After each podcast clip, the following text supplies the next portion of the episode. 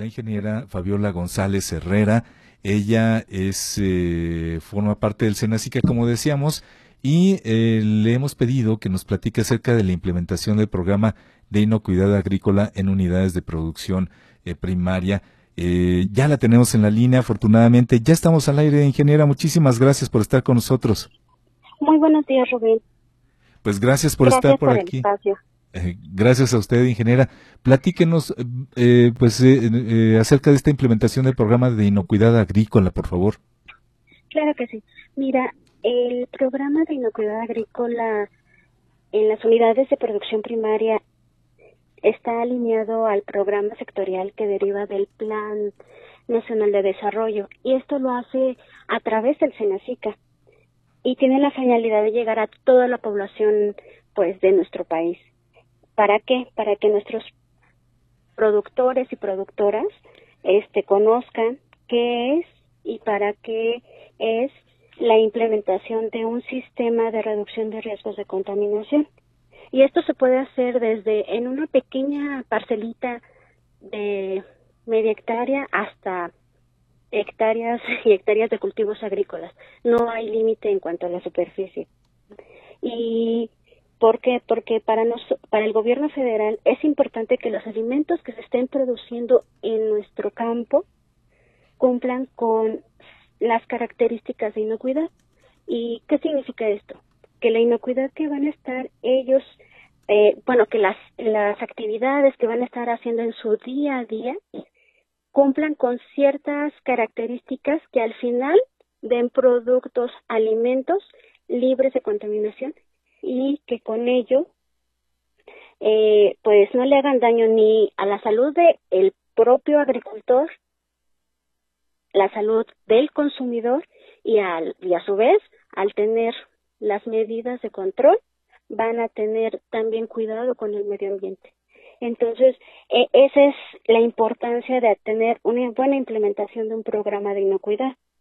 Además de que cuando nuestros agricultores y agricultoras eh, pues implementan desde eh, pues por ejemplo desde que empiezan sus labores culturales hasta que hacen la cosecha ellos van a tener como tal productos con cierta calidad que eso les va a ayudar para vender sus manzanas, sus aguacates, tanto a nivel local hasta también pueden abrirse a mercados nacionales y por qué no pensar también en algunas este en un ámbito este de exportación pero todo va poco a poco obviamente.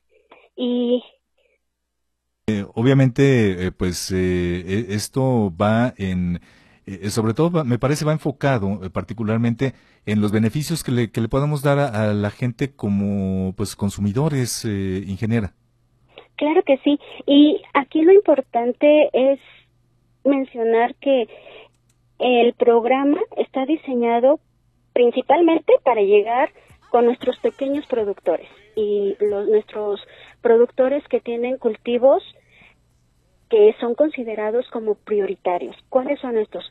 Eh, la producción de maíz, el frijol, el arroz, el trigo, todo esto les va a beneficiar en su día a día y a su vez vamos a estar seguros que los alimentos que tenemos van a tener una característica de inocuidad. ¿Qué significa esto? Que regresamos a lo mismo, que no nos va a causar algún daño en la salud. Y al final del día también va a significar que les va a ayudar a tener muchos controles durante su producción. Qué importante es todo esto, eh, ingeniera. Eh, la verdad, eh, siempre tener todo este tipo de cuidados y la prevención acerca de lo que podemos llevar a nuestros consumidores, a nuestros amigos productores que llevan a, los consumidores, eh, pues siempre es de, gran importancia. ingeniera Fabiola González, le, pediría que nos dijera, pues, en dónde se pueden comunicar con ustedes, en dónde pueden obtener información acerca de este programa de inocuidad agrícola. Claro que sí. Rubén, mire, en cada en cada entidad de nuestro país, en las 30, en los 32 estados tenemos organismos auxiliares que nos apoyan para darle la asistencia técnica a nuestros productores. Esto es a través de este los comités estatales, las juntas locales. Esto, eh, en estas instancias son organismos auxiliares que tienen profesionales autorizados por nosotros para que les den desde una plática de inducción para que conozcan qué es lo que tienen que realizar en, en sus huertas los agricultores, les dan visitas de seguimiento, diagnósticos y además también les llegan a dar cursos para que sepan qué es lo que tienen que hacer. Entonces es importante que se acerquen a los comités estatales de sanidad vegetal, a las juntas locales, que son nuestros organismos coadyuvantes que tenemos en las 32 entidades federales del país. Muy bien, ingeniera. Pues eh, quiero agradecerle muchísimo que haya estado con nosotros, ingeniera, esta mañana aquí en Voces y pues invitarla nuevamente a que si, pues bueno, me imagino nos quedaron todavía varios temas por allí eh, por, por abordar, pero si hay todavía más que platicarles, la podemos esperar próximamente. Dígame.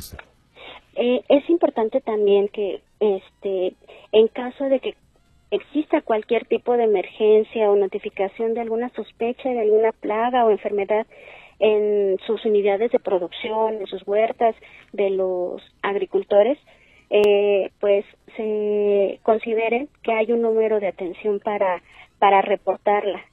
Este es el 800 987 9879 o también en la página del Senacica que es www.gov.mx